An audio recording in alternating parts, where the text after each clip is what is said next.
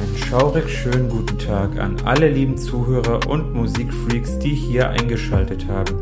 Ich bin Vadim, auch unter dem Pseudonym Psychobit bekannt und ich begrüße euch zu einer neuen Folge von Schattentöne, dem Underground Music Podcast. Hallo, liebe Freunde der subkulturellen Musik. Freut mich, dass ihr hier wieder zugeschaltet habt zu einer neuen Folge von Schattentöne, dem Underground Music Podcast. Nach einer kurzen Sommerpause im August gibt es nun endlich wieder eine neue Folge. Das hier ist jetzt Folge Nummer 5 und ich begrüße euch ganz herzlich zu einem besonderen Special, beziehungsweise wir möchten uns heute mal anschauen, was zum einen im August alles rausgekommen ist. Wir machen so einen kompletten August-Mashup, da möchte ich euch wieder ein paar Alben vorstellen, ein paar Albumrezensionen präsentieren und diesmal wird es kein Interview geben. Dafür möchte ich euch ein bisschen was erzählen zum Thema Synthesizer. Was ist überhaupt ein Synthesizer und was kann man alles damit machen? Und ich möchte auch noch mit euch ein bisschen über Events reden, beziehungsweise die Geschichte der Festivals ein bisschen auftischen. Und zuletzt gibt es noch ein bisschen so einen äh, Ausflug in die Events der vergangenen Wochen, die ich besucht habe. Und auch, sag ich mal, was jetzt noch ansteht in den nächsten beiden Wochen. Generell hoffe ich mal, dass euch dieses Format nach wie vor gefällt. Also es wird auch weiterhin in Zukunft Interviewpartner geben. Nur für diese Folge habe ich das jetzt mal ausgelassen, einfach weil das einfach viel nebenher noch in den letzten Wochen passiert ist und ich auch gut unterwegs war. Von daher werde ich da mal ein bisschen was dazu erzählen und denke mal, dass ich vielleicht den einen oder anderen auch damit inspirieren kann mit den einzelnen Unternehmungen und auch mit den kommenden Events, die noch ein bisschen so anstehen. Und auch das Thema Musikinstrumente möchte ich in Zukunft öfters aufgreifen. Ich hoffe, das ist auch zu euren Gunsten, also dass wir jetzt nicht nur über Musikszenen, Subkulturen reden und halt eben äh, die Leute im Background, sondern wirklich auch mal, wie man eigentlich so Musik gestaltet oder was es da alles so an Unterschiede gibt in der musikalischen Darbietung. Und nach wie vor gilt, wenn euch dieser Podcast gefällt und ihr möchtet, dass das Ganze, sage ich mal, einen größeren Rahmen noch findet und auch ein bisschen mehr Verbreitung findet, wäre ich auf jeden Fall dankbar, wenn ihr mir ein Abo hinterlasst auf dem Streaming-Server eurer Wahl. Also ihr könnt Schattentöne auf vielen Streaming-Plattformen hören, unter anderem Spotify, Apple äh, Podcast, äh, Google Podcasts oder auch dieser. Und ihr könnt natürlich auch auf Apple Podcast könnt ihr eine 5-Sterne-Bewertung hinterlassen. Da würde ich mich sehr darüber freuen, denn nur so kann, sag ich mal, diese Idee weiter wachsen und und das Ganze auch irgendwie noch weiter Anklang finden. Dann beginnen wir mal wieder mit den Albumrezensionen der vergangenen paar Wochen. In diesem Fall der letzten vier Wochen. Also wir schauen uns den kompletten August mal an, denn trotz Sommerloch ist doch wieder einiges passiert und insgesamt habe ich 16 Alben im Gepäck. Das heißt, es wird jetzt doch eine üppige Menge sein, die ich hier vorstelle.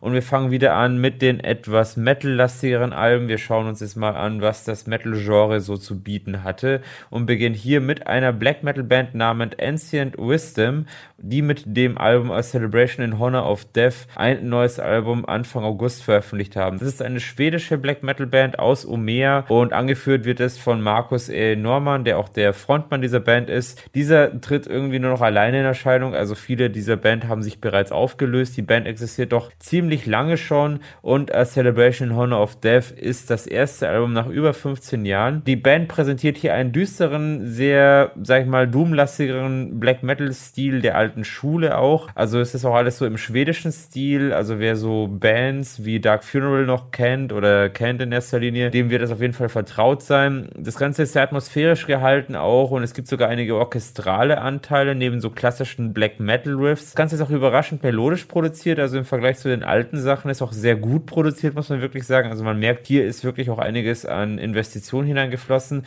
Die Klanggestaltung ist sehr sauber und die Drums sind vor allem gut abgemischt und in Kombination mit diesen anmutigen, klanglichen Einlagen macht es wirklich schon eine Menge her. Was mir auch sehr gut gefallen hat, sind die Screams und die Growls, die setzen gut an. Das kommt alles sehr gelungen zur Geltung und es kommt auch eher sparsam, sage ich mal, in Erscheinung. Also da ist es tatsächlich so, dass der Instrumentalteil das Ganze überwiegt. In meinen Augen ein richtig gutes Black Metal Album der alten Schule und wer auf sowas steht, der wird auch daran gefallen finden. Das zweite Album ist von einer Atmospheric Black Metal Band aus South Dakota in den USA und diese nennt sich Woman is the Earth, welche eher anonym in Erscheinung treten. Also die Bandmitglieder halten sich daher verdeckt. Das Album selber heißt Dust of Forever und ist das vierte Studioalbum dieser Band in acht Jahren Bandbestehen und ist erneut bei dem Hardcore Black Metal, Death Metal Label Init Records erschienen, welches, sag ich mal, schon seit einigen Jahren diverse Releases rausbringt in diesem Bereich. Musik, Musik selbst ist sehr weiträumig gestaltet und und hat sehr viele so atmosphärische Klangflächen und äh, geht auch schon so in diese Post-Metal-Richtung, kann man sagen. Es ist ein schönes Gesamtbild mit so einigen melancholischen Verzweiflungsschreien, die auch ganz typisch sind für, für diesen Stil,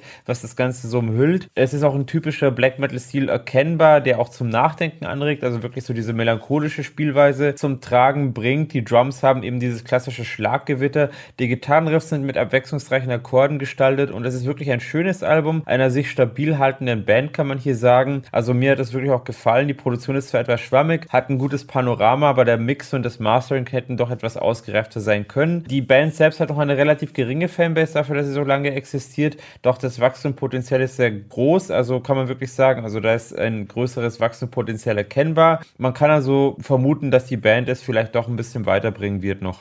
Wir bleiben bei diesem Stil, also beim Atmospheric Black Metal beziehungsweise beim Atmospheric Post Black Metal mit einer Band, die sich schon ziemlich in diesem Genre etabliert hat und auch eine deutlich höhere Fanbase auch mittlerweile hat. Wir sprechen hier von Unrequited. Diese haben jetzt mit Beautiful Ghosts ein neues Album rausgebracht und dabei handelt es sich eigentlich um eine Ein-Mann Atmospheric Depressive Post Black Metal Band aus Kanada von Billy Melsness. Also das ist so derjenige, der Unrequited ins Leben gerufen hat und der auch, sag ich mal, alles komplett allein alleine einspielt. Er hat wirklich eine echt große Fangemeinde innerhalb kürzester Zeit geschaffen. Er veröffentlicht seit fünf Jahren jedes Jahr ein neues Album. Also der Künstler selber hat schon überall in den sozialen Medien und auch auf allen Plattformen von sich reden gemacht. Und es ist auch, sag ich mal, wirklich erstaunlich, was er da zu Ohren bringt. Also es ist eine einzigartige Sache in meinen Augen, denn das Ganze ist sehr anspruchsvoll gehalten, äußerst atmosphärisch, mit einer sehr großen Klangästhetik versehen und es besticht durch ganz kunstvolle Artworks und einer sehr wunderbaren wunderschön naturgestalteten Black Metal Art, die man so in der Form eigentlich selten sieht. Also auch die, die Naturbilder, die er da zur Schau stellt, ist wirklich so, sag ich mal, eine einzigartige Sache, die er da zum, ja, zum Tragen bringt, Billy Melsness. Das neue Album beinhaltet eine Menge Klassik-Elemente auch, also wie beispielsweise Piano-Einlagen, was ich übrigens sehr cool finde an dieser Stelle, also was auch sehr gut passt zu diesem Stil. Auch einiges an orchestralen, weitläufigen Klängen, sogar einige Synths noch dabei, also das volle Portfolio an Instrumenten finden. Die Musik lädt zum Träumen ein und auch zum Dahinschwelgen. Also es ist wirklich echt ein großartiges neues Album. Und die Kombination aus so brachialen Gitarrenriffs und Verzweiflungsschreien mit dieser ästhetischen Sanftmütigkeit, das ist halt schon wirklich was ganz Besonderes. Das ist wirklich ein erneut wunderschönes Album und ein richtiger Klanggenuss für jeden, der, sag ich mal, einen ganz großen Wert auf Qualität und auf Stilbewusstsein steht. Und es ist ein sehr mystisches Projekt nach wie vor und sorgt vielerorts für Erstaunen und auch nach wie vor heute noch. Von daher Respekt für dieses wunderbare wunderbare Album und eins der Top-Tipps dieser Folge. Nun kommen wir zu einigen derberen musikalischen Darbietungen und da fangen wir an mit der Band Bone Hunter. Das ist eine Black Thrash Punk Metal Band aus Finnland, eine dreiköpfige und die haben jetzt mit Dark Blood Reincarnation System ein neues Album rausgebracht. Die Band selber existiert seit Anfang der 2010er und brachte dazu erst einige Singles heraus. Seit Mitte der 2010er ist sie aber richtig aktiv, kann man sagen. Und das ist das vierte Studioalbum, welches bei Hells Headbanger erschienen ist. Das ist ein Label, welches bereits seit 20 Jahren existiert und schon viele Veröffentlichungen in dieser Richtung herausbrachte und auch in anderen Black Metal Richtungen. Die Band selber weist stets einen sehr trashigen Stil auf und treibt auch richtig gut nach vorne. Also da geht wirklich der Punk ab im wahrsten Sinne des Wortes. War auch von Anfang an begeistert, wo ich das erstmal von dieser Band gehört habe und die ersten Releases gehört habe. Das neue Album knüpft auch nahtlos an vergangene an und prescht ebenfalls richtig gut nach vorne. Die Produktion ist, muss man aber sagen, etwas unsauberer als in der Vergangenheit und ähm, das Ganze ist ein bisschen, bremst sich auch teilweise selber aus. Die Vocals werden sehr rau gescreamt und gliedern sich aber gut in das ganze Instrumentarium ein, hätten aber deutlicher zum Vorschein auch wiederkommen können. Das Ganze ist also sozusagen etwas verwaschen vom Sound her. Der Mix wirkt leider etwas unsauber. Musikalisch kommt es somit nicht ganz an die Vorgänge heran und wirkt dadurch etwas fad. Die Band sollte man aber sich auf jeden Fall merken, denn ich selber finde es ziemlich fett, was sie so produziert haben, auch in der Vergangenheit. Das ist wirklich für Oldschool Death Metal Freunde gedacht die auch so ein bisschen so diesem, auf diesem Punk stehen, auf diesem Crust stehen. Also wirklich ein fettes Teil, also was die Band zumindest angeht. Aber das Album, sag ich mal, da gibt es schon bessere und da kann ich auf die älteren schon referenzieren. Mit der nachfolgenden Band wird es nun nochmal deutlich härter und derber. Und zwar, wir sprechen hier von einer mittlerweile doch ziemlich berühmten Deathcore-Band namens Slaughter to Prevail. Hinter dieser steht Alex Terrible, welcher auch Influencer ist und der auch diese aus Russland stammende Band Slaughter to Prevail in Jekaterinburg damals ins Leben gerufen hat. Damals ist eigentlich noch gar nicht so lange, denn die Band existiert jetzt, sag ich mal, seit circa fünf Jahren. Und mit Kostolom hat diese vierköpfige Deathcore-Band jetzt ihr zweites Album rausgebracht. Die sind wirklich von Anfang an, sage ich mal, in die Höhe geschossen, also mit dem ersten Release bereits schon. Und das schaffen wirklich nur wenige Bands in diesem Genre. Und der Alex Terrible ist wirklich auch Dreh- und Angelpunkt dieser Band. Der bildet das Ganze und er treibt das Ganze gut davor. er hat nämlich diesen extrem brachialen und provokant russischen Stil, den er zum Tragen bringt. Und man kauft ihm das Ganze auch authentisch ab, muss man wirklich sagen. Das Ganze ist erschienen bei Sumerian Records. Äh, das ist auch das Label, wo Slaughter to Prevail schon länger unter Vertrag sind. Die Band ist von Anfang an wirklich eingeschlagen wie eine Bombe. Ähm, die russischen Anteile werden in diesem Album noch stärker zur Geltung gebracht. Also es finden noch sehr viele russische Lyrics mit äh, hinein. Äh, das war in der Vergangenheit eher nicht der Fall, da wird alles noch Englisch gehalten, aber hier kriegt man wirklich die volle russische Brandweite auch dargeboten. Das Ganze hat wirklich auch einen düsteren und brachialen Stil, also auch die Vocals sind wieder ziemlich hart, also ziemlich derbe. Das kann aber auch nur ein Alex Terrible so auf diese Weise. Das scheint auch irgendwie so ziemlich aus der Hölle zu stammen, was er da so aus seinem Rachen hervorbringt. Kann man wirklich fast sagen. Ist ein aggressives Gesamtklangbild mit heftigen Gitarrenriffs und absolut chaotischen Drum-Einlagen. Also die volle Breitseite gibt es da um die Ohren. Das Album setzt mit jedem Track nochmal einen drauf und knallt richtig ordentlich durch. Also Freunde jeglicher Form des Extreme Metals werden auf jeden Fall Gefallen an diesen verstörenden Klängen finden. Von meiner Seite ist es auch eine Top-Empfehlung dieser Folge. Nun kommen wir zu einem ersten Newcomer in dieser Folge und zwar wir sprechen hier von Rodaway. Das ist eine vierköpfige Beatdown respektive Crust Band aus Dänemark, die mit Nothing is Good ihr Debütalbum bei Last Mile Records herausgebracht haben. Diese bringen damit einen brachialen und sehr schweren Sound zum Tragen mit sehr rauen Gitarrenriffs und einiges an dreckigen Drums kann man sagen. Das Ganze ist aber etwas schwammig und unsauber produziert auch, also es passt auch, sag ich mal, so in dieses Crust-Genre hinein, wenn man das so betrachtet betrachtet. Allerdings ist die Erwartungshaltung heutzutage bei einer Produktion doch eine andere mittlerweile. Die Vocals sind brachial und integrieren sich sage ich mal, gut in den Gesamtmix, gehen aber auch etwas unter. Das heißt, die, dieser schwammige Instrumentalteil, der trägt doch etwas zu sehr auf. Die dunkle und schwere Atmosphäre kommt jedoch gut zur Geltung. Also auch diese dargebotene Melancholie, das finde ich schon ganz gut. An sich ist es wirklich ein fettes Soundambiente und ein sehr kurzweiliges Album. Also die Tracks sind auch relativ kurz und klingen sehr homogen zueinander. Das hat auf jeden Fall Potenzial, noch mehr zu liefern als dieses Album. Ist jedoch, sag ich schon mal, ein guter Start und ja, Newcomer kann man immer irgendwie gebrauchen, vor allem in so einem ganz kleinen Nischengenre. Die nächste Band ist ebenfalls ein Newcomer, jedoch deutlich cleaner und tritt auch professionell in Erscheinung. Wir sprechen hier von Cascades, diese hießen vor kurzem noch Captives. Das ist eine fünfköpfige Metalcore-Band aus Leeds, England und ja, die bringen halt jetzt hier mit Lost Souls ihr Debütalbum heraus oder haben sie es rausgebracht beim Metalcore-Label Sharptone. Das ist ein amerikanisches Metalcore-Label, welches schon seit einigen Jahren existiert und sich rein auf dieses Genre fokussiert hat und die Band auch zurzeit groß promotet. Ganze hat ein sehr sauberes Klangbild, also es ist ein sehr klassisch aufgeräumter und aufgebauter Metalcore mit cleanen Gesangseinlagen. Es sind sogar auch einige Dream Pop bzw. Post-Rock-Anteile vorhanden. Ähm, es ist wirklich sehr angenehm, also tut auch überhaupt nicht weh. Es ist sehr seicht gehalten, es sorgt für eine entspannte Atmosphäre. Das Cover-Artwork ist schön und hat einen facettenreichen Inhalt, also es wirkt doch, sag ich mal, alles sehr passend und stimmig zueinander. Dynamik und Aufbau der Songs sind gut und professionell umgesetzt, also es ist wirklich ein sehr klassisches Album Album in diesem Genre und man bekommt auch, was man erwartet, mit wenigen Überraschungen. Könnte auch ein bisschen Fahrt werden für den einen oder anderen, jedoch, sag ich mal, macht das jetzt im Rattle-Genre, sag ich mal, nichts verkehrt, wenn es sich so präsentiert. Das war's nun aber auch mit den Metal-lastigen Alben und wir gehen rüber ins Genre Punkrock, beziehungsweise ich stelle euch jetzt mal ein Punkrock-Album vor von der fünfköpfigen Newcomer-Band. Also wir haben hier wieder Newcomer. Entropy NY, also steht wahrscheinlich für Entropy New York. Davon gehe ich jetzt mal stark aus. Diese haben jetzt mit The Future is Bright ihr Debütalbum bei All We Got Records herausgebracht. Das hat ein bisschen so leichte Hardcore-Anteile drin. Also neben dem klassischen Punkrock finden sich auch Hardcore-Freunde hier eventuell wieder. Erinnert mich auch streckenweise an die Horror-Rock-Band The Order of the Fly oder Horror-Punk-Band kann man eher sagen. Wirklich so schnelle und brachiale Akkorde, die auch so melodische Solo-Einlagen zum Tragen bringen. Die Songs sind auch ziemlich kurz und gehen gut ab. Die Drums sind auch ziemlich dreckig eingespielt und treiben ebenfalls nach vorne. Shouts kommen schon stark rüber, harmonieren auch mit dem klanglichen Gesamteindruck. Es ist wirklich ein ordentliches Debütalbum, welches eine saubere Produktion aufweist. Also für mich wirklich ein cooles Teil auch gewesen mit sehr viel Potenzial für mehr. Ich hoffe auf jeden Fall, dass man von dieser Band noch mehr hören wird oder diese Band auch öfter mal hier und da zu sehen bekommt. Denn mir hat das Ganze Spaß gemacht und ich kann mir vor allem auch eine Live-Show echt cool vorstellen bei dieser Band. Und ist mir noch eine Band aufgefallen, die sich Mouth Washington nennt und eher so in Richtung Dark Punk oder auch Stoner Rock zu finden sind.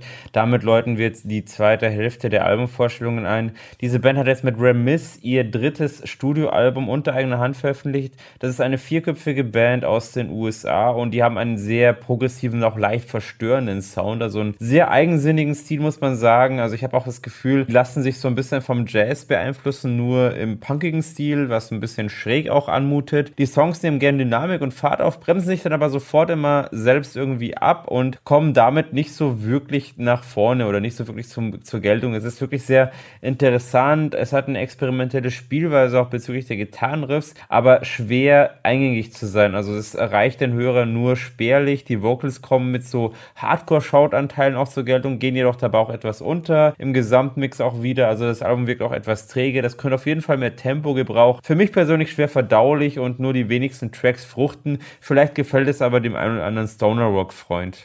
Nun komme ich zu einem ganz besonderen, also für mich persönlich ganz besonderen Geheimtipp dieser Folge. Und zwar rede ich hier von einem Künstler namens Sevens, den ich über Instagram entdeckt habe. Das ist eine Ein-Mann-Band, also ein Ein-Mann-Projekt aus Österreich, Tirol. Und es macht so eine Richtung Dark Country oder sagen wir auch so Dark Folk Rock, besser gesagt. Äh, wir sprechen hier von Fabio Kakavo, der das Projekt Sevens schon seit einigen Jahren ins Leben gerufen hat. Es ist wirklich ein unglaublich talentierter und auch sensitiver Künstler. Das erkennt man, wenn man ihm so folgt und wenn man so ein bisschen mit ihm in Kontakt tritt. Dieser hat jetzt mit The Falling Feather ein neues Album veröffentlicht und wirklich in den letzten zehn Jahren eine Menge Alben unter eigener Hand, die er halt auch selber vertreibt. Der Künstler lebt nämlich isoliert und konzentriert sich so auf Natur und Musik in erster Linie, bezeichnet sich selber auch gerne mal als einsamer Wolf. Das ist so ein bisschen das, was ihn auch so ausmacht und was in seiner Musik auch sehr zum Tragen kommt. Und er spielt auch wirklich alles selber ein, was ich wirklich sehr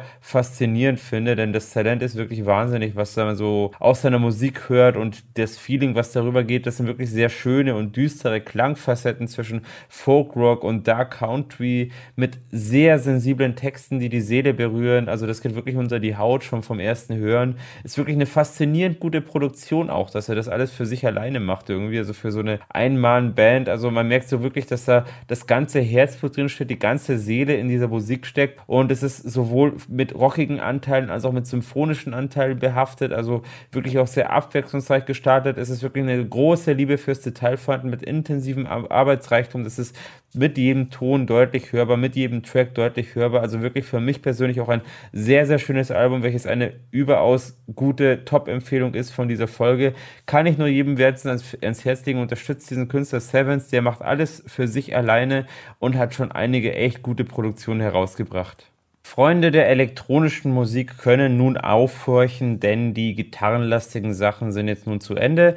Wir kommen jetzt zu rein elektro- und wave-lastigen Releases und beginnen hier mit einer Band namens Centrifuge. Das ist eine Harsh Elektro-Band aus den USA, die schon bereits seit Mitte der 2000er existiert. Also es ist ein Harsh Electro-Industrial-Projekt, welches aus Chris X und Lisa Hellen sich zusammensetzt und auch immer mal wieder einen weiteren Live-Support auf die Bühnen bringt. Die haben jetzt mit In a Shattered Mirror ihr viertes Studioalbum herausgebracht und so auch wieder Vorgänger ist dieses beim großen Label Cleopatra Records aus den USA erschienen. Das Ganze kombiniert auch so diesen Harsh Electro der 2000er mit etwas neueren, moderneren Industrial-Anteilen. Das erinnert so an frühe Suicide Commander oder auch Grendelwerke, kann man sagen. Also das geht so wirklich sehr in diese Richtung. Ist auch etwas gewöhnungsbedürftiger, muss ich sagen, jedoch sehr eingängig auch vom Sound her.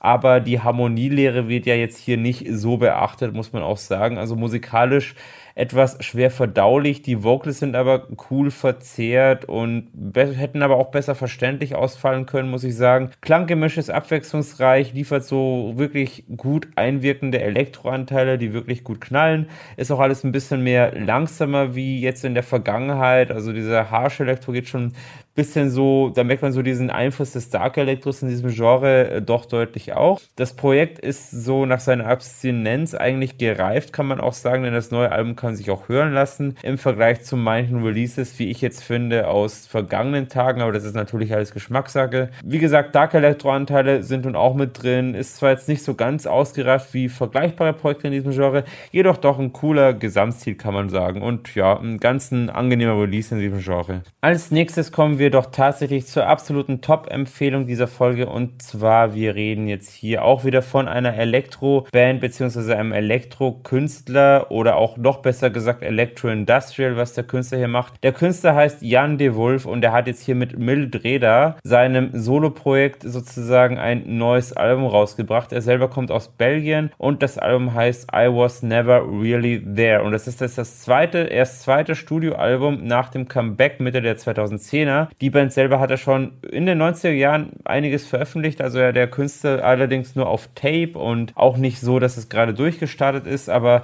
das ist auch erstmal die erste so richtige physische CD-Veröffentlichung, die jetzt irgendwie bei Dependent Records erschienen ist. Also manche brauchen halt doch ein bisschen länger, aber dann lohnt sich die Wartezeit auch, denn das Album ist wirklich durch und durch einfach nur fett. Es erinnert stark so an eine Mischung aus Fixate Dead und Dive und liefert einen wirklich düsteren und dunklen Klangmix aus EBM, Dark Electro, Harsh Electro Anteile und auch Electro Industrial. Also wirklich ein schöner Crossover aller cooler Elektro-Stile in diesem Bereich, kann man fast sagen. Und es gefällt mir wirklich durch und durch sehr. Die Beats sind brachial, die Vocals sind rau, die sind gut übereinander gehen. Der Mix ist super, das Mastering ist gelungen, es ist wirklich schön dunkel gehalten, stark abwechslungsreich vom Gesamtmix her. Also wirklich eine durch und durch fette Top-Empfehlung von meiner Seite. Hört es euch ruhig an, wer nur einigermaßen was mit diesem Elektro-Stil anfangen kann, der wird dieses Mildrede-Album auch lieben. Nun möchte ich hier als nächstes einen Darkwave Newcomer empfehlen, der Provoker heißt.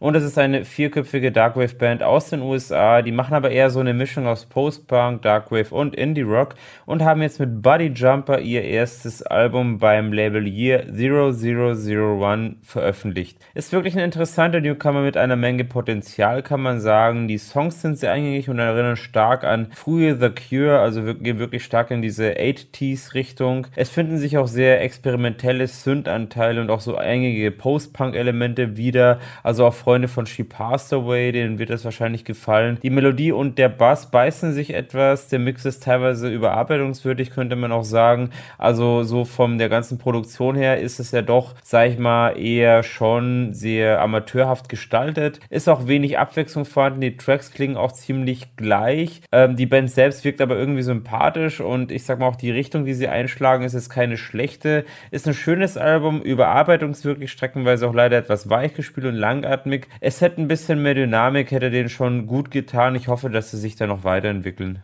Das vorletzte Album, welches ich hier vorstellen möchte, stammt von einer russischen Darkwave-Formation, die sich Hired Life nennt, beziehungsweise die machen eher so eine Mischung aus EBM, Darkwave und anderen Elektrostilen, bestehen aus drei Leuten und kommen aus Kaliningrad in Russland. Das Album selbst heißt Hör Demo Version, das ist das vierte Studioalbum und diesmal bei Advoxia Records erschienen. Die haben auch jedes Album bei einem anderen Label rausgebracht und sind seit Anfang der 2010er bereits aktiv. Ich persönlich finde die Band und auch was sie so präsentieren, klanglich etwas schwach aufgetragen. Das vermischt so ein bisschen auch Elektroelemente mit einigen Post-Punk-Anteilen, ist aber jetzt nicht so ganz ausgereift von dem, wie es halt rüberkommt. Die starke Melancholie verhalten.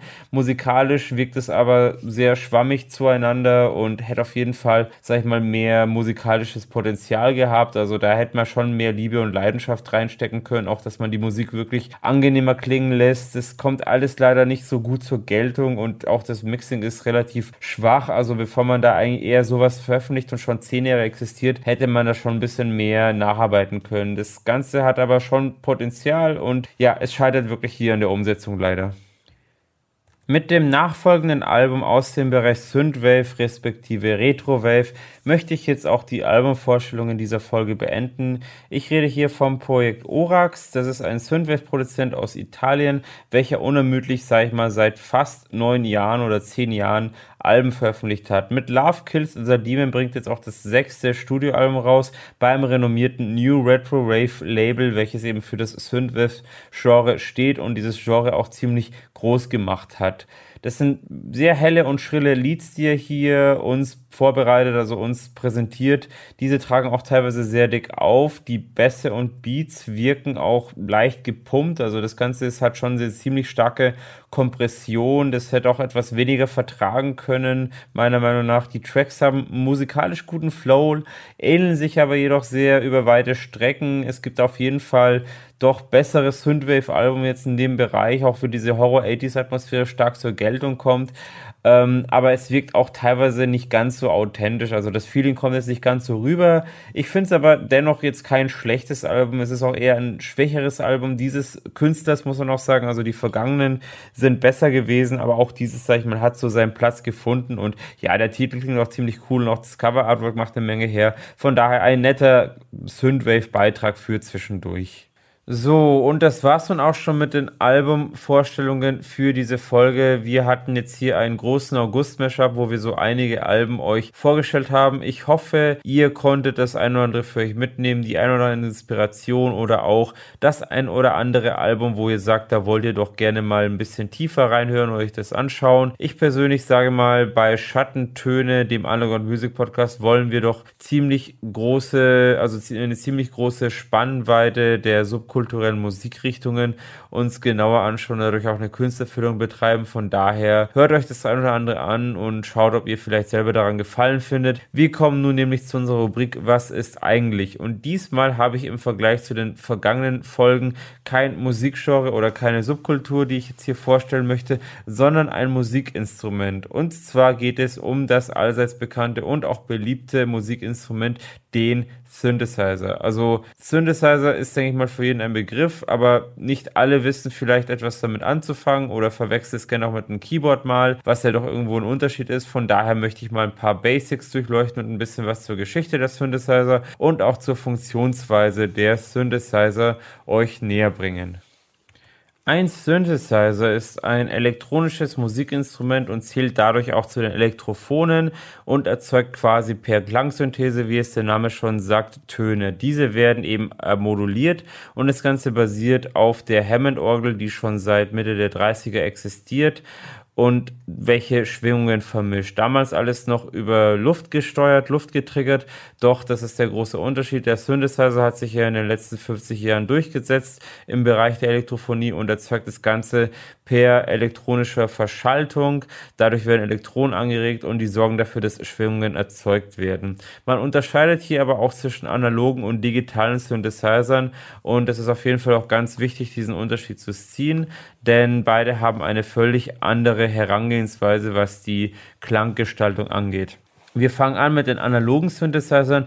Auch hier unterscheidet man zwischen Monophon und Polyphon, sprich eher so ein Einzelton oder mehrere Töne, die halt äh, gleichzeitig äh, klingen können. Den ersten Synthesizer, den ersten Monophon analogen Synthesizer, der auch eigentlich der erste Synthesizer der Weltgeschichte bezeichnet werden kann, entwickelte Robert Moog. Und zwar war es damals noch ein modularer Synthesizer. Dieser wurde 1964 entwickelt, zeitgleich auch äh, der von Don Buchler, der eben in Konkurrenz zu Robert Muckstark. Aber das waren so ein bisschen so die ersten Synthesizer, die das Licht der Welt erblickten. Und seit den 70ern sind Synthesizer ein fester Bestandteil in vielen Musikrichtungen. Und wie funktioniert denn nun diese sogenannte analoge Klangsynthese, die analoge Klangerzeugung? Und zwar diese beruht auf Grundwellen. Wir haben hier Sinus, Rechteck und Dreieckschwingung als die Basisgrundwellen, die Basisschwingungen, die aufeinander multipliziert und moduliert werden. Und ein Synthesizer selbst, also vor allem ein analoges Synthesizer oder generell, sag ich mal, besteht aus mehreren Einzelkomponenten, mehreren einzelnen Bauteilen. So setzen sich beispielsweise auch modulare Synthesizer zusammen zusammen, indem diese Bauteile miteinander verschaltet werden, ganz wie einem beliebt. Aber jetzt auch diese festen Synthesizer haben alle eigentlich spezifische Bauteile angeordnet. Und zwar vor allen Dingen steht in erster Linie der VCO, das ist der Voltage Controlled Oscillator. Der steuert Frequenz und Tonhöhe über eine Steuerspannung, damit das Ganze sozusagen überhaupt einen Klang erzeugt. Dann haben wir den sogenannten VCF, das ist der Voltage Controlled Filter. Der filtert die verschiedenen Frequenzweichen per Tief, Hoch Hoch- und Bandpässe. Dadurch können unterschiedliche Klangfarben generiert werden. Dann haben wir noch den sogenannten VCA, das ist der Voltage Controlled Amplitude. Dieser beeinflusst den Lautstärkeverlauf bzw. die Dynamik der erzeugten Schwingung, also dass wir wirklich so unterschiedliche Lautstärken haben bei den einzelnen Schwingungen. Hinzu kommt noch die ADSR-Hüllkurve, mit denen können dann Spannungsabläufe generiert werden. A steht für Attack, also für die Abschwingzeit, D für K für die Abklingzeit, Sustain, also das S für den Pegel und dann haben wir noch das R, das steht für Release, das ist die Ausschwingzeit und das wirkt sozusagen auf dieses durch VCO, VCF und VCA gestaltete Klangvolumen. Dann gibt es noch den LFO, das ist der Low Frequency Oscillator, dieser regelt die niedrige Frequenz und steuert dabei auch periodische Veränderungen der Klangparameter. Und es gibt natürlich auch so Sachen wie den NG, das ist der sogenannte Noise Generator, der erzeugt nochmal ein Rauschsignal, damit unterschwellig so eine Art Effekt erzeugt werden kann. Also das sind so die On-Top-Geschichten, die man noch haben kann. Und weitere Funktionen wie Sample and Hold, um Spannungen zu halten, Envelope zum Wandeln des Lautstärkeverlaufs oder auch ein Ringmodulator zur Multiplikation sind ebenfalls auch feste Bestandteile eines Synthesizer-Verbaus. Und alle Synthesizer von jeglichen Herstellern verfolgen einfach unterschiedliche Strategien. Das sollte man eigentlich auch sich bewusst machen. Im Gegensatz dazu gibt es noch die digitalen Synthesizer, die eine andere Richtung verfolgen.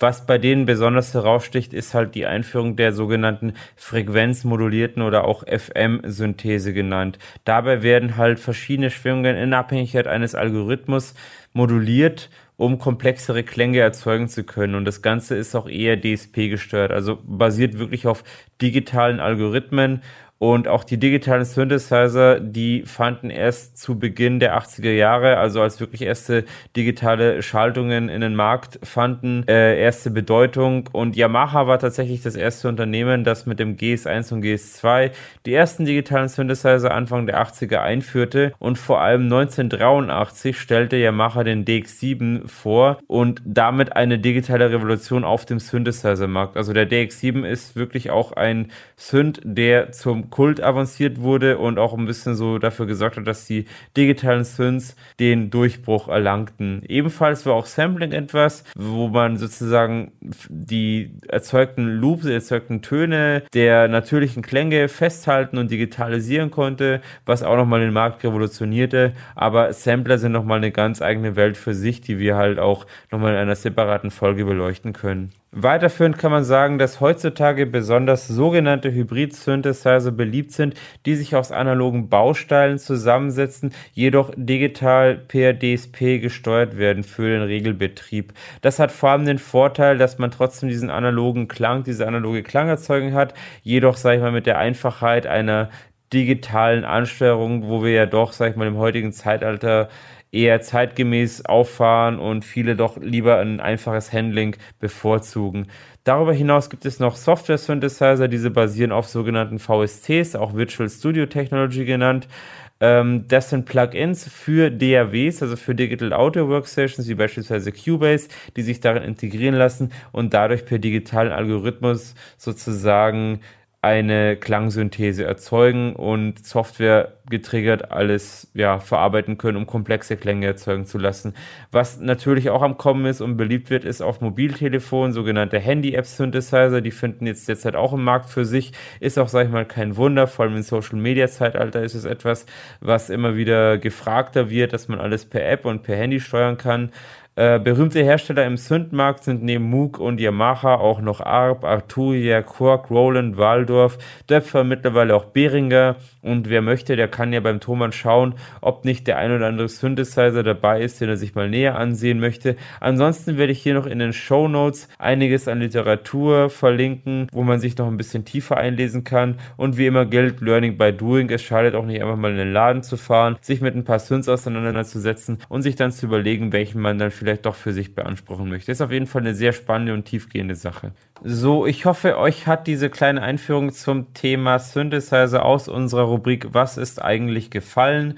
Und ihr konntet ein bisschen was für euch mitnehmen und ich konnte das einigermaßen verständlich rüberbringen, so dass wir hier bei Schattentöne, dem Underground Music Podcast, ja doch immer mal wieder ein anderes Thema aufgreifen, was wir euch näher bringen wollen. Finde ich auf jeden Fall eine feine Sache und ja, wie gesagt, ich hoffe, ihr hattet auf jeden Fall auch Spaß daran. Jetzt geht es um Festivals, besser gesagt um Events in diesem Sinne Sinne und ich möchte ein bisschen was zur Geschichte der Festivals erzählen, denn diesen Sommer fanden nach zwei Jahren wieder unregelmäßig kleine verschiedene Festivals statt, was wirklich super schön ist, denn wie wir ja alle wissen, konnten wir pandemiebedingt letztes Jahr kaum was erleben in der Hinsicht. Und für uns alle, die jetzt in subkulturellen Szenen unterwegs sind, sind ja Festivals eher schon immer ein bestimmtes Jahreshighlight, auf das wir ja doch immer gerne hinfiebern. Von daher erzähle ich euch gerne mal ein bisschen was damit, was es damit eigentlich auf sich hat und wie kam es denn eigentlich zu Festivals und was ist eigentlich so der Hintergrund von Festivals. Das Ganze, jetzt fand es auch in diesem Jahr, sag ich mal, in kleinen Auflagen statt und unter notwendigen Hygienemaßnahmen, denn anders geht es nun mal nicht, aber das ist auf jeden Fall besser wie nix und ich hoffe mal, dass wir auch weiterhin noch einige tolle Events in diesem Rahmen erleben können. Äh, der Begriff Festival stammt vom Wort Festspiele ab und ist oft zugeschnitten auf bestimmte Musikrichtungen oder auch Interessensgruppen. Also es gibt ja Festivals in jedem möglichen Rahmen, aber wir beschäftigen uns ja hier in erster Linie mit Musikfestivals. Und die ersten Festspiele fanden bereits im antiken Griechenland statt, jedoch in Form von Theateraufführungen. Historische Feste waren dann erst im europäischen Mittelalter so um Bereich zwischen 1415 bis 1750 in königlichen Höfen für die dafür vorgesehenen privilegierten Eliten und nur diese konnten da eben Einzug finden und die diensten meist der Demonstration von Macht. Also Festspiele damals waren nicht so ausgelassen, wie sie heute sind, in keinster Weise, sondern das war wirklich in erster Linie einfach zur Unterhaltung von der gesellschaftlichen Elite, wo auch gerne mal Köpfe gerollt sind, um einfach die Leute zu bespaßen. Und das hat ja jetzt nichts mit den friedlichen Musikfestivals zu tun, die wir jetzt hier so kennen. Musik war zu dieser Zeit ja auch hauptsächlich religiös motiviert, das darf man auch nicht vergessen. Und Konzerte in Seelen fanden erst so zu Beginn des 18. Jahrhunderts statt. Bis 1920 dienten klassische Festspiele auch nur darum, in großen Oberhäusern einen erlauchten Kreis von Gästen mit klassischer Musik zu beflügeln und so richtige moderne Musikfestivals fanden erst in der Nachkriegsära Einzug in den 50er Jahren, da als die Popkultur, sag ich mal, auch aufkam und vor allem der Rock'n'Roll so als Revolution diente. Da war auch das erste bekannte Open-Air-Festival, das 1959 stattfindende Newport Folk Festival Festival, in denen Jazz, Blues und Folk präsentiert wurden. Also noch nicht einmal Rock, noch nicht einmal Rock'n'Roll. Das kam natürlich erst später. Aber Jazz-Festivals waren tatsächlich so die ersten modernen Festivals in den USA, die Ende der 50er Jahre Einzug fanden und auch da, sage ich mal, weitergetrieben worden sind. Erst so in den 60er Jahren erlebte Festival ihren richtigen Durchbruch und 1969 mit dem bekanntesten Festival, dem Woodstock Festival, welches mit 32 Bands Zuschauer in einer Größe von 500.000 Besuchern beflügelte. Das war so, sag ich mal, das Highlight der Festivals schlechthin damals, Ende der 60er Jahre und auch der Beginn einer großen Festival-Ära, wie wir sie heute auch in mehreren Bereichen kennen. 1968 fand auch zum ersten Mal mit dem britischen Isle of Wight ein Festival in Europa statt. In Deutschland jedoch fanden erste Festivals erst Anfang der 1970er Jahre statt, kamen aber wirklich nur schlecht an und es kam vielerorts zu starken Gewaltausbrüchen. Also wirklich keine schöne Sache, so dass das Ganze Ganze unterschlagen worden ist und eigentlich das Interesse an Festival gar nicht wirklich großartig bei uns in Deutschland aufkam. Erst 1980 fand das erste in Deutschland funktionierende Open Air Festival am Nürburgring statt, was auch eben der Vorreiter vom Rock am Ring ist, welcher sich dann in den laufenden Jahren immer weiter durchsetzte und auch dafür sorgte, dass ein Durchbruch und eine Explosion der Festivalbranche auch hierzulande existiert. In den 90ern erlebte die Festivalbranche jedoch einen Einbruch mit weniger Interesse und es kam auch zu großen Verlusten und auch Insolvenzen in der Veranstaltungsbranche. Die Leute waren dann nun mal interessiert an anderen Dingen, aber nicht mehr so groß an Festivals und erst Anfang der 2000er kam es jedoch zu einer erneuten Aufschwung, also zu einer erneuten Anfragewelle und es etablierten sich vor allem allem im subkulturellen Bereich, wie jetzt eben Gothic, Wave, Metal, eine Menge Festivals für verschiedene Szenen und Musikrichtungen und auch Subkulturen. Seit Anfang der 2010er fanden jetzt im Social Media Zeitalter jährlich deutschlandweit etwa 350 gelistete Festivals statt. Diese hielten nun Einzug bis zur Covid-Pandemie und ja, wie es nun weitergeht, steht nun leider in den Sternen. Aber es ist zumindest schön zu sehen, dass sich einige noch halten können oder halten konnten und das Ganze auch wirklich im Regelbetrieb wieder stattfindet. Also man muss auch die ganze Sache mal ein bisschen positiv sehen, dass noch lange nicht alles verloren ist. So, passend dazu möchte ich euch mal ein paar Nachberichte von mir erzählen, da ich jetzt doch die letzten vier Wochen auf einigen Events unterwegs war. Und dann berichte ich als allererstes vom Event, welches noch kurz vor der letzten Folge stattgefunden hat, und zwar vom Katzenclub am 31.07. Das war so das letzte Event vor der letzten Folge, wo ich das Interview mit Eli van Vegas hatte. Und bei diesem Katzenclub-Event war auf jeden Fall eine ganz tolle Atmosphäre und ein ganz gut besuchter Abend, muss ich sagen, wobei jetzt auch ruhig ein bisschen mehr hätte los sein können. Äh, der Katzenclub Soundgarden ist ja so gestaltet, dass man am Feuerwerk vor Ort draußen Bierbänke hat, wo man am Tisch gemütlich sitzen kann und innen drinnen findet dann bestuhlt und unter Restriktionen und Hygieneauflagen die Show statt von einer stattfindenden Band oder auch manchmal zwei. Ähm, und ja, diesmal trat der Künstler Xyntek auf, der hatte so seine Live-Premiere Premiere mit seiner Synthwave Show und es war wirklich eine sehr gelungene Show mit einer ziemlich coolen Videodarbietung und auch einer richtig guten äh, Choreo, die wirklich auch gut ankam und auch, sag ich mal, ja, für, für Applaus sorgte und auch mit Zugaberufen und so weiter. Also das war auf jeden Fall ein ziemlich gelungener Start dieses Künstler und äh, hat mir auch wirklich echt gut gefallen, weil der Sound war auch wirklich fett und es sorgte dafür, dass man sich nicht still halten könnte. Also wirklich ein schönes Event und ein wirklich guter Start wo die Vorfreude auf mehr auch gewachsen ist. Dann war ich noch am 12.8. im Tiki-Beat in Regensburg. Das ist eine schön eingerichtete Bar mitten in der Stadt, die so in diesem Tiki-Surf-Stil ist und was auf jeden Fall sehr viel Potenzial für so Psychobilly, Rock'n'Roll, Rockabilly und auch Surf eben hat. Und da trat der Solokünstler Conne Krawall Club auf. Ähm, da war relativ wenig los. Das Konzert wurde aber auch online übertragen, was ich ziemlich cool fand. Und das kann man sich auch auf YouTube anschauen. Also ich werde jetzt auch nochmal die Shownotes, äh, da den Link dazu verlinken. Und es gab zwei Sets mit Pause und Conne lieferte wirklich eine großartige Show. Also der Mann ist wirklich sehr faszinierend, denn er spielt gleichzeitig Drums, Gitarre und Mundharmonika Harmonika und singt dann auch noch dabei. Also die Songs gehen wirklich inhaltlich auch unter die Haut und es wurden auch neu präsentiert. Wer also mal Conny Krawall Club live sehen kann, der sollte sich das nicht entgehen lassen. Das Wochenende drauf, gleich am 13.8. und 14.8. war ich in Kumhausen bei Landshut auf dem sogenannten Polybius Festival. Das ist ein Horrorpunk-Festival. Dieses fand erst zum zweiten Mal statt. Ist auf 200 Leute limitiert und fand auf einer Pferderanch statt, beziehungsweise hinter einer Pferderanch. Das fand ich ganz witzig. Gefühlt waren aber nur etwa so 100 Besucher pro Tag vor Ort. Das hätte auch mehr gepusht werden können, meiner Meinung nach. Es wurde aber vorher getestet oder es gab auch eine Testkontrolle. Also es war auch eine sehr gute Organisation dahinter, die hat das alles ernst genommen. Es gab freie Getränke ab 18 Uhr und äh, eine gute gute Küche, auch vegan. Also hätte sich auf jeden Fall gelohnt. Mitorganisiert wurde das Ganze auch von Sick Taste Records, die einen Merchandising-Stand hatten vor Ort. Also auf jeden Fall auch ziemlich cool, wo es so einiges an Vinyl auch zu ergattern gab. Und Hauptorganisator dieses Festivals war die Band Sinnesloschen, die da aus der Gegend kommt. Der erste Tag war nun so gestaltet, dass als erste Band eine Band kam, die nannte sich, nannte sich Don't Under Two. Das ist so eine einfach gestrickte Punkband. Erreichte mich persönlich nicht so. Dafür waren danach The New Roarings ein Horrorpunk-Highlight und auch ein vielversprechender Newcomer. Für mich persönlich eine Überraschung dieses Festivals. Hat mir live wirklich echt gut gefallen. Äh, danach kam noch Bounce NBC, das ist so eine Hardcore-Punk-Band aus der Gegend, die wirkt auch sehr eingängig, fand ich persönlich jedoch Fahrt auf Dauer. Und zum letzten noch als Headliner des ersten Tages war die Band Sinnesloschen selbst, die auch die Veranstalterband war. Und diese lieferten auch eine ziemlich coole Show und lieferten eine echt coole Performance ab. Also war auf jeden Fall schon mal ein sehr schöner Tag, so ein sehr schöner erster Tag und mal wieder echt cool, so ein richtiges Festival-Feeling zu erleben. Und der zweite Tag, der begann mit so einer Goth-Rock Horror-Punk-Band namens Aether aus Nürnberg, die wirklich einen schönen Sound und auch eine solide Show lieferten, so als Opener kann man sagen. Also war es auch alles, sag ich mal, jetzt nicht zu krass oder zu hart oder sonst was, oder war wirklich so, ein, so eine schöne, ja, female-fronted äh, Geschichte, die wirklich Spaß machte.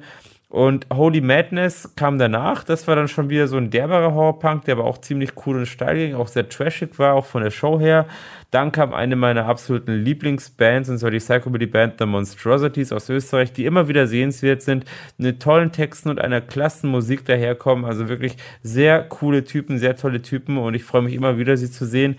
Und der Headliner des ganzen Festivals war dann auch die Horrorpunk-Band Hellgreaser, die wirklich einen sehr soliden und coolen Horrorpunk-Headliner darstellten, welche die Menge mitreißen konnte und sowohl den Sound als auch die Show waren wirklich echt große Klasse. Also wirklich wirklich ein richtig schönes Festival und ich hoffe, dass es nicht das letzte Mal gewesen ist. Und zuletzt war ich noch am 21.08. wieder auf dem Katzenclub Soundgarden, was wirklich auch wieder ein richtig toller Abend war, bei denen auch Gäste von außerhalb vor Ort waren. Da habe ich wirklich sehr darüber gefreut. Das war auch wirklich echt gut gefüllt und ein sehr gut besuchtes Konzert. Also es gab diesmal auch zwei Konzerte. Live waren zum einen Golem aus München dabei. Diese lieferten wirklich eine klasse Dark Electro Show und sind immer wieder sehenswert. Beide gehören auch zu meinen besten Freunden und ich kann sie auch echt empfehlen. Also wenn man wirklich richtig schön Dark Electro hören will, dann kommt man nicht an Golem drumherum. Und der Videoshow und der Auftritt waren wirklich wieder sehr eindrucksvoll und es wirkt auch immer sehr schön homogen, wie die beiden da so einen Gesamteindruck auf der Bühne machen. Und die Musik geht auf jeden Fall auch extrem unter die Haut. Und ich selber trat auch mit meinem Dark Electro Industrial Projekt Demon Machine auf und war wirklich froh und sehr dankbar über so viel positive Resonanz. Also hat mir echt gut gefallen, war ein wirklich toller Abend mit vielen lieben Leuten. Lohnt sich auf jeden Fall auch immer wieder der Katzenclub. Nun neigen wir uns schon langsam auch dem Ende dieser Folge zu und zuletzt möchte ich mal wieder einige Event-Tipps loswerden. Und zwar diese Folge, wenn diese Folge erschienen ist, da gab es jetzt schon das Losing Touch Festival im Lilium Kino Augsburg. Das hat jetzt vom 27. bis 29.8. stattgefunden. Ist ein Wave-Festival, was organisiert wird von Young Cold Records und hat wirklich auch ein cooles, tolles Wave-Line-Up mit Empathy Test, Ashcode, Rü Oberkampf, Dirf, Elvis Desart und einige mehr. Ich selbst hatte leider keine Zeit dabei zu sein, aber ich hoffe, dass alle Anwesenden Spaß hatten, dass es sich auf jeden Fall gelohnt hat. Ist auf jeden Fall auch eine sehr coole Szene, die man unterstützen sollte. Dann gibt es noch zu erwähnen das NCN Spezial, was vom 9.9. bis 12.9. im Kulturpark Deutzen stattfindet, was ein mehrtägiges Highlight darstellt und auch eine WGT-Alternative ist, vom gleichen Veranstalter, der auch das E-Only Festival veranstaltet, Holger Treusch.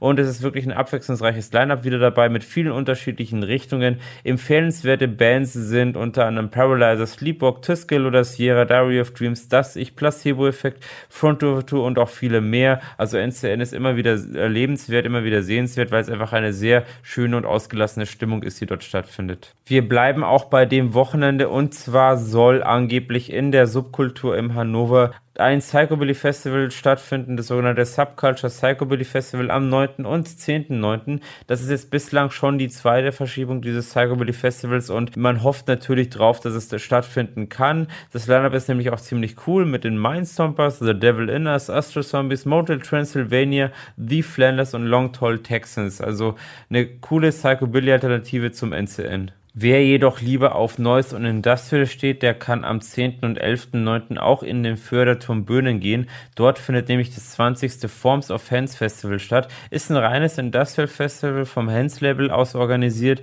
Live dabei Winterkälte, Monolith, Mononowaware, Null Vector, Grainhaut und auch viele mehr. Es ist wirklich reiner Noise und Industrial angesagt in erster Linie. Also wer auf sowas steht, der könnte da auf jeden Fall zum Förderturm Böhnen gehen. Am 10.9. findet auch noch ein Metal Festival statt in Hüttigerberg und zwar das sogenannte Me Stuff Festival. Es ist ein Metal Festival eben von Me Stuff Merchandising organisiert.